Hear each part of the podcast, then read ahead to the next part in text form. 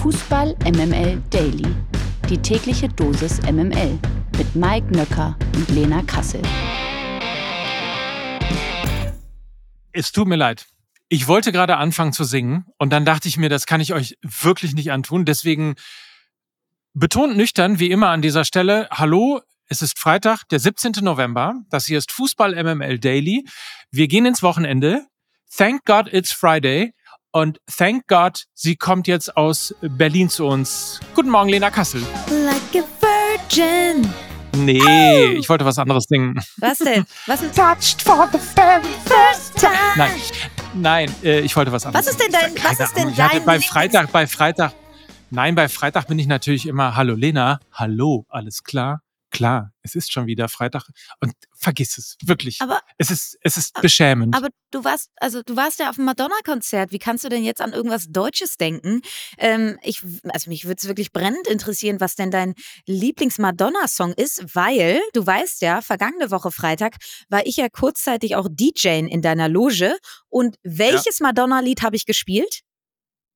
Äh, hast du Like a Virgin gespielt? Nein, ich, ich mein, mein Lieblingslied ist ein anderes von Madonna. Ah, meins ist Vogue.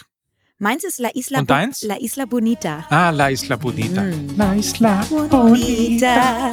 Na, na, na, so, ähm, wir belegen hier mal wieder sehr eindeutig äh, die These, dass wir keinen Musikpodcast machen sollten, sondern lass uns über Fußball reden. Das Topspiel der Woche. Jetzt am Wochenende steht das vorletzte Länderspiel in diesem Jahr für das DFB-Team auf dem Plan. Morgen Abend wird das Testspiel gegen die Türkei im ausverkauften Berliner Olympiastadion angepfiffen. Lena, ähm, darf man jetzt eigentlich nach den Wochen oder den letzten Wochen besser gesagt mit Julian Nagelsmann als Bundestrainer wieder zuversichtlicher in ein solches Länderspielwochenende gehen? Also wir haben ja auch in den vergangenen Wochen mit dem einen oder anderen Gast hier gesprochen, wie es denn um die ja, Gefühlslage rund um die Nationalmannschaft steht. Und wir haben eigentlich immer die Antwort bekommen.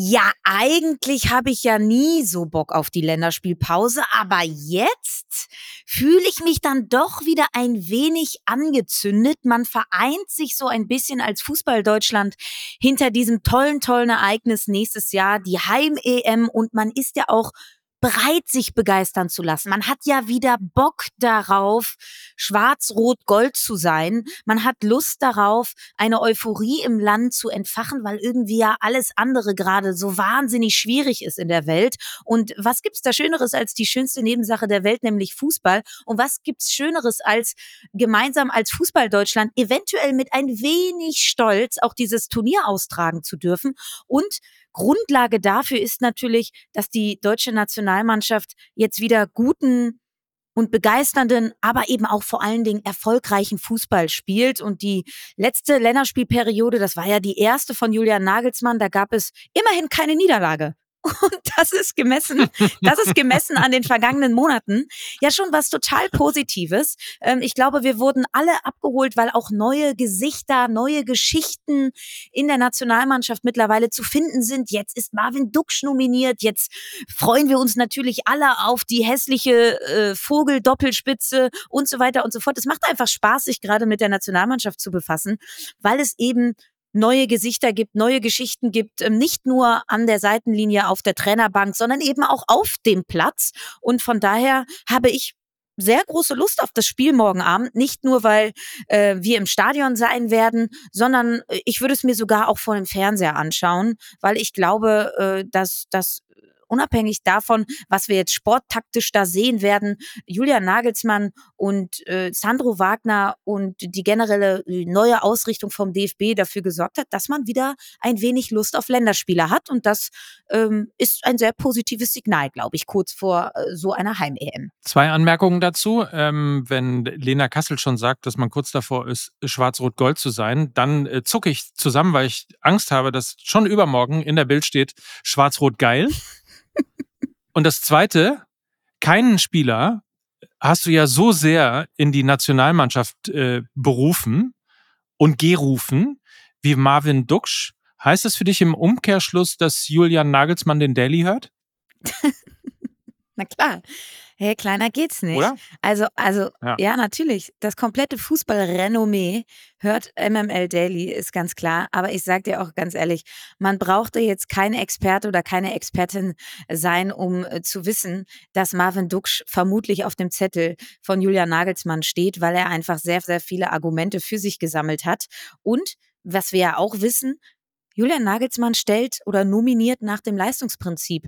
Das gab es unter Hansi Flick und Joachim Löw in der Form nicht. Und ich finde das auch ein tolles Signal ähm, an alle deutschen Spieler, ähm, dass, dass jeder wirklich die Chance hat, ähm, dieses DFB-Trikot mal zu tragen, wenn er gute Leistungen zeigt. Und ich glaube, das könnte auch ähm, zu einem Umdenken äh, führen, generell äh, bei den deutschen Spielern, dass sie auch eine Ehre empfinden, ähm, dieses, dieses Trikot zu tragen und auch wirklich Bock darauf haben, weil eben die Tür ein Stück weit mehr offen ist als noch in den vergangenen Jahren. Und äh, siehe auch Dennis Undaff und so weiter und so fort, die ja wirklich dann auch relativ selbstbewusst sagen, ey, ich, ich möchte gerne bei der Heim-EM am Start sein. Und ich glaube, äh, Julian Nagelsmann mit seiner Herangehensweise hat dazu auch einiges beigetragen, weil eben die Tür zur Nationalmannschaft nicht verschlossen, sondern ein Stück weit offen ist ist und das ist auch etwas sehr, sehr Schönes. Kids da draußen, ihr habt's gehört, Lena hat's gesagt, solange Julian Nagelsmann Bundestrainer ist, kannst auch du es schaffen. Aber lass uns mal über das Spiel reden. Äh, Deutschland Favorit, Türkei aber bereits vorzeitig für die EM qualifiziert. Also nicht zu unterschätzen das Ganze. Was erwartest du für ein Spiel? Ja, also man darf nicht vergessen, dass äh, die Türken zwar schon äh, qualifiziert sind für die EM, aber sie haben am Dienstag noch ein nicht unwichtiges Spiel gegen Wales, wo es eben um den Gruppensieg geht. Und äh, je nachdem, wer der Gruppensieger ist, der hat eben auch äh, Vor- oder Nachteile bei der Auslosung für die EM im nächsten Jahr. Also von daher dürften die Türken noch äh, höchst motiviert in diese Partie gegen Wales gehen. Und man hat jetzt auch schon den türkischen Trainer gehört, dass man gar nicht weiß, ob er mit der AL 11 auflaufen wird, eben weil er dieses Spiel am Dienstag noch im Hinterkopf hat.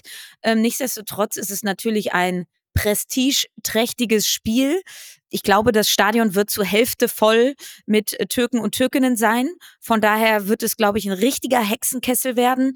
Die Bayern haben ja in der Champions League schon einen kleinen Vorgeschmack bekommen, als sie gegen Galatasaray Istanbul ran müssen. Also von daher, glaube ich, wird das auf den Rängen pari-pari sein und natürlich ein höchst emotionales Spiel werden. Von daher, unabhängig jetzt von, der, von dem sportlichen Charakter dieser Partie, wird das, glaube ich, ein prestigeträchtiges Duell werden und eben auch ein emotionales für die deutsche Nationalmannschaft, weil eben natürlich auch in Berlin im nächsten Jahr das Endspiel stattfinden wird. Und da kann man sich natürlich auch schon mal ein bisschen, ja, ähm, gegenseitig anzünden, was das Mindset angeht, wie man eben in dieses Spiel gegen die Türkei geht, obwohl es eben nur ein Testspiel ist. Ähm, dass man jetzt mal so langsam richtig auf Betriebstemperaturen kommt, was die Europameisterschaft im eigenen Land angeht. Von daher glaube ich, ähm, hat das Spiel sportlich jetzt nicht so einen ganz so hohen Wert, aber auf der gefühligen Ebene, ja, da ist äh, besonders viel los, glaube ich, morgen Abend. Ähm, wollen wir mal kurz aufstellen? Ja. Ja, also im Tor Testegen, ne? Ja. Und spielen wir mit Dreier- oder Viererkette? Viererkette. Okay, das heißt? Ich glaube, ich glaube, Rüdiger und ich, ich glaube, ähm, entweder Rüdiger und Tar äh, im Zentrum, weil Hummels ja angeschlagen ist. Ähm, mhm. Kann mir aber auch Rüdiger und äh, Süle vorstellen. Hm, müssen wir mal gucken, wer dann rechts verteidigt. Das kann nämlich auch entweder Süle oder Tar sein. Also ich glaube, da äh, wird Julian Nagelsmann so ein bisschen ähm, ja äh, sich entscheiden, wer da rechts äh, verteidigt. Aber ich glaube, entweder Süle, Tar ähm, wird, wird einer der beiden wird's werden und der jeweils andere, der nicht rechts verteidigt, spielt dann eben in der Innenverteidigung. Ähm, so war es eben auch beim Spiel gegen Mexiko. Da war Tar in der Innenverteidigung und Süle rechts, kann aber auch andersrum genauso sein. Und auf der linken. Das hat mir übrigens gut gefallen, wenn ich das mal sagen darf, weil das äh, wirkte so wie so eine Dreierkette äh, mit dem Ball. Also eine Absicherung mit einer Dreierkette, Ja. aber äh, am Ende dann eben eine Vierer Viererkette, weil logischerweise der extrem hochgezogene Linksverteidiger dann ähm, weiter oben gespielt hat. Ja, das war ja im Spiel gegen Mexiko Gosens und das war beim Spiel gegen die USA auch Gosens. Ich fand, er hat es gegen Mexiko nicht sonderlich gut gemacht, deshalb ist er jetzt auch nicht nominiert. Deshalb glaube ich, wird auf der linken Seite eventuell Henrichs spielen, ähm, was ich sehr, sehr gut finde ähm, weil er ein bisschen defensiver orientiert ist als jetzt Gosens. Und ich glaube, ähm, das ist eben eine Stellschraube, an der Julian Nagelsmann besonders drehen sollte, weil es ist immer noch viel zu einfach, Ge äh, Tore gegen Deutschland zu schießen. Gab ja auch zwei gegen Mexiko. Und ich glaube, ähm, da ist die defensivere Variante, gerade auch für die Außenverteidigerposition, glaube ich, eine gute Marschrichtung. Ähm, also das wird die Viererkette sein, schätze ich. Er ist natürlich nicht nominiert, weil er ein Vater wird. Ähm, deswegen hat er abgesagt. Und wir drücken natürlich die Daumen. So, jetzt haben wir, jetzt haben wir ja im, äh, im Sechserbereich äh, das Problem, dass Josua Kimmich wieder mit dabei ist. Mhm. Wie spielen wir denn da? Also, ich habe ja schon bei der letzten Partie, äh, bei den letzten Partien gesagt, dass mir wichtig ist, dass jetzt nicht mehr so viel Rotation stattfinden wird. Ich glaube, auf der Sechserposition gesetzt ist der Kapitän Ilkay Gündogan, hat eine sehr, sehr gute Leistung gegen die USA gezeigt, hat auch eine sehr, sehr gute Leistung gegen Mexiko gezeigt. Das waren seine mitunter zwei besten Spiele in der Nationalmannschaft in den vergangenen Monaten. Und von daher, glaube ich, ist Ilkay Gündogan auf jeden Fall gesetzt. Mir hat die Doppelsechs mit Pascal Groß sehr gut gefallen. Und ich sehe da wenig Anlass äh, zu rotieren, rauszurotieren. Von daher, ähm, wenn Julian Nagelsmann mutig ist, dann lässt er die Doppelsechs genau so. Ilkay Gündogan und Pascal Groß. Hm. Das gibt bestimmt Gesprächsstoff, wenn dem so kommt. Und dann haben wir ja noch ähm, vier weitere Positionen zu besetzen, nämlich die im Mittelfeld, im offensiven Mittelfeld und im Angriff. Mir haben als Duo, und das habe ich auch schon gesagt, mir gefällt diese Pärchenbildung, die Julian Nagelsmann versucht da zu vollziehen, weil da können sich ja, da kann sich ja auch eine Eingespieltheit entwickeln, da können sich ja auch Automatismen festigen. Und von daher, wenn ich über das Pärchen Gündogan Groß spreche, dann spreche ich auch über das Pärchen Würz Musiala. Die haben ja auch in den beiden Partien ge äh, gegen die USA und Mexiko extrem gut gefallen. Und da würde ich auch nichts ändern. Und an der Doppelspitze, ich glaube nicht, dass er von vornherein mit Duxch und Füllkrug spielen wird. Ich glaube, ähm, an der Form von Leroy Sané kommt aktuell Julia Nagelsmann auch nicht dran vorbei. Aber zur Wahrheit gehört eben auch, Niklas Füllkrug hat in beiden Partien sowohl gegen Mexiko als auch gegen die USA getroffen. Und von daher äh, glaube ich, würde ich ihn auch nicht rausrotieren, sondern auf eine Doppelspitze Füllkrug-Sané setzen. So, dann hätten wir das auch geklärt. Ähm, schauen mal, ob es so kommt. Wir freuen uns auf jeden Fall auf das Länderspiel am Samstagabend. Anstoß ist um 20.45 Uhr. RTL überträgt die Partie live. Das News Update aus der MML-Redaktion. Die UEFA hat die Kadergröße für die kommende EM reduziert. Für das Turnier in Deutschland dürfen wieder nur 23 Spieler pro Team nominiert werden. Bei der WM 2022 und der Euro 2021 lag diese Zahl noch bei jeweils 26 Spielern.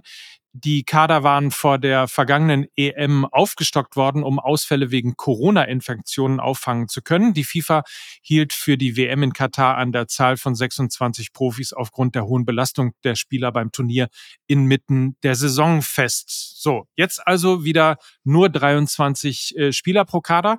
Ist das für dich eine nachvollziehbare Entscheidung? Boah, ich muss ehrlich sagen, Unabhängig jetzt von Corona haben die äh, Spieler ja sowieso einen so vollen Terminkalender und sind teilweise so überspielt und gehen meist auch überspielt in solche großen Turniere, weil dann eben noch solche Sachen sind wie Nations League. Dann gibt es den Supercup, dann gibt es das, dann gibt es das, dann gibt es die Club WM und was auch immer. Und von daher würde ich sagen, ey, bleib doch einfach bei 26 Spielern. So, tut niemandem weh. Und dann hast du einfach äh, genügend Auswahl und äh, beugst eben äh, Verletzungen vor, was dann wiederum auch das Turnier attraktiver macht. Also von daher, äh, ich, ich habe jetzt eigentlich keinen Grund gesehen, das wieder auf 23 Spieler pro Kader zu begrenzen. Sehe ich keinen Grund zu. Das kommt überraschend. Niklas Füllkrug wird für Borussia Dortmund offenbar teurer als zunächst angenommen. Der Stürmer kam laut der Bild-Zeitung im Sommer zwar für eine Sockelablöse von 15 Millionen Euro zum BVB. Mit hoher Wahrscheinlichkeit zahlen die Dortmunder allerdings wohl 3,25 Millionen Euro zusätzlich, wenn der Club die Champions League Qualifikation schafft. Der Gesamtbetrag würde dementsprechend auf 18,25 Millionen Euro anwachsen. So, kurzes Zwischenfazit. Wir haben über den Kader des BVB schon äh, relativ ausführlich gesprochen, ist äh, Niklas Füllkrug sein Geld bislang wert? Hm, ich glaube, das muss man auf mehreren Ebenen beantworten. Also man könnte jetzt die Scherzebene machen und sagen, das sind ungefähr 15 bis 20 Prozent von dem, ähm, was Harry Kane gekostet hat für die Bayern. Also muss er auch nur 15 bis 20 Prozent Tore schießen. Gegenüber Harry Kane, das ist natürlich äh, Quatsch. Ich, ähm, ich glaube ja. Also sagen wir mal so, der Stürmermarkt ist ja sowieso etwas überhitzt, weil es eben so wahnsinnig wenige gibt. 18,25 Millionen finde ich jetzt nicht besonders ähm, zum Ausflippen, vor allem aus zwei Gründen. Erstens, weil er äh, natürlich Stabilität in das Spiel reinbringt, in das Angriffsspiel reinbringt und eben seine Tore immer mal wieder macht und vor allen Dingen ein Spieler ist, den man äh, anspielen kann auf der einen Seite und von der, vor dem der äh, Gegner auch Respekt hat und eben ein Augenmerk hat äh, in de, im Abwehrverhalten. Äh, und dann, was ich sehr, sehr gut finde, ist, wie er sich im Moment gerade auch in die Hierarchie der Mannschaft integriert. Er wird Sprecher der Mannschaft, er ist derjenige, der auch die Finger mal in die Wunde legt, der möglicherweise auch mal unangenehme Sachen macht. Und ich glaube, das ist in der jetzigen Phase von Borussia Dortmund extrem wichtig. Und insofern äh, würde ich jetzt mal sagen, also äh, die drei Millionen mehr machen den Kohl auch nicht fett. Ja, und vor allen Dingen nur ein Stürmer an seinen Toren zu messen, ist natürlich auch ein bisschen zu billig. Hat fünf Tore, zwei Vorlagen in 16 Pflichtspielen. Ja, das ist irgendwie ja, ausbaufähig noch. Ähm, ich glaube trotzdem, dass Niklas Füllkrug mit seiner Kopfballstärke und seinem robusten Zweikampfverhalten sowie seiner sehr guten Technik äh, flexiblere Optionen für die Offensive äh, darbietet als eben ein Sebastian Aller. Äh, Füllkrug lässt sich viel tiefer fallen, kann auch mit dem Rücken zum Tor spielen, weil er eben eine gute Technik hat und er ist auch wesentlich Kopfballstärker als Aller. Von daher macht für mich alleine aufgrund dieses Aspektes die Verpflichtung Sinn. Ich glaube nur, dass seine Stärken noch nicht komplett äh, zur Entfaltung gekommen sind, weil er zum Beispiel auch keine guten Flanken bekommt. Ähm, auf den Außenbahnen beim BVB spielen oftmals Spieler, die eher selber ins Dribbling gehen oder nach innen ziehen, wie Reus, wie Brandt, wie Malen. Da fehlt eigentlich so ein Typ Philipp Kostic, der einen sehr starken Flankenfokus hat, ähm, hätte Füllkrug, glaube ich, einen Freund auf den Außen oder wie bei Bremen einen kongenialen Partner wie Duxch, der ihn auch immer wieder sucht, dann würde er, glaube ich, noch mehr zur Entfaltung kommen. Das hat er beim BVB aktuell noch nicht. Und von daher ist der Aufwand zwar groß, aber der Ertrag noch eher gering. Und ich meine, im Winter gibt's ja noch ein Transferfenster. Ähm, es hapert beim, beim BVB auch wirklich an den offensiven Spielideen. Und von daher würde ich äh, Niklas Füllkrug da auf jeden Fall noch ein bisschen Support wünschen auf den Außenbahnen oder um ihn herum. Sancho, Sancho, la la la la la la. Der beste Boy der Bundesliga. Das ist der Jade Sancho.